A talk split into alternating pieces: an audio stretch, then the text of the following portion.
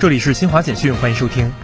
二零二二年，各地国资委采取一系列有针对性的举措，指导推动企业全力稳生产、稳经营、稳市场。截至二零二二年十一月底，地方国资委监管企业资产总额达到两百零五点五万亿元，同比增长百分之十点一。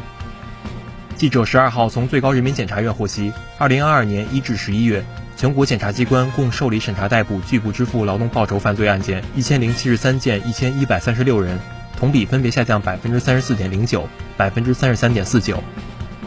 自然资源部中国地质调查局十二号首次发布我国海域二氧化碳地质封存潜力评价结果。该结果表明，我国海域二氧化碳地质封存潜力二点五八万亿吨，可以为实现国家双碳目标提供重要支撑。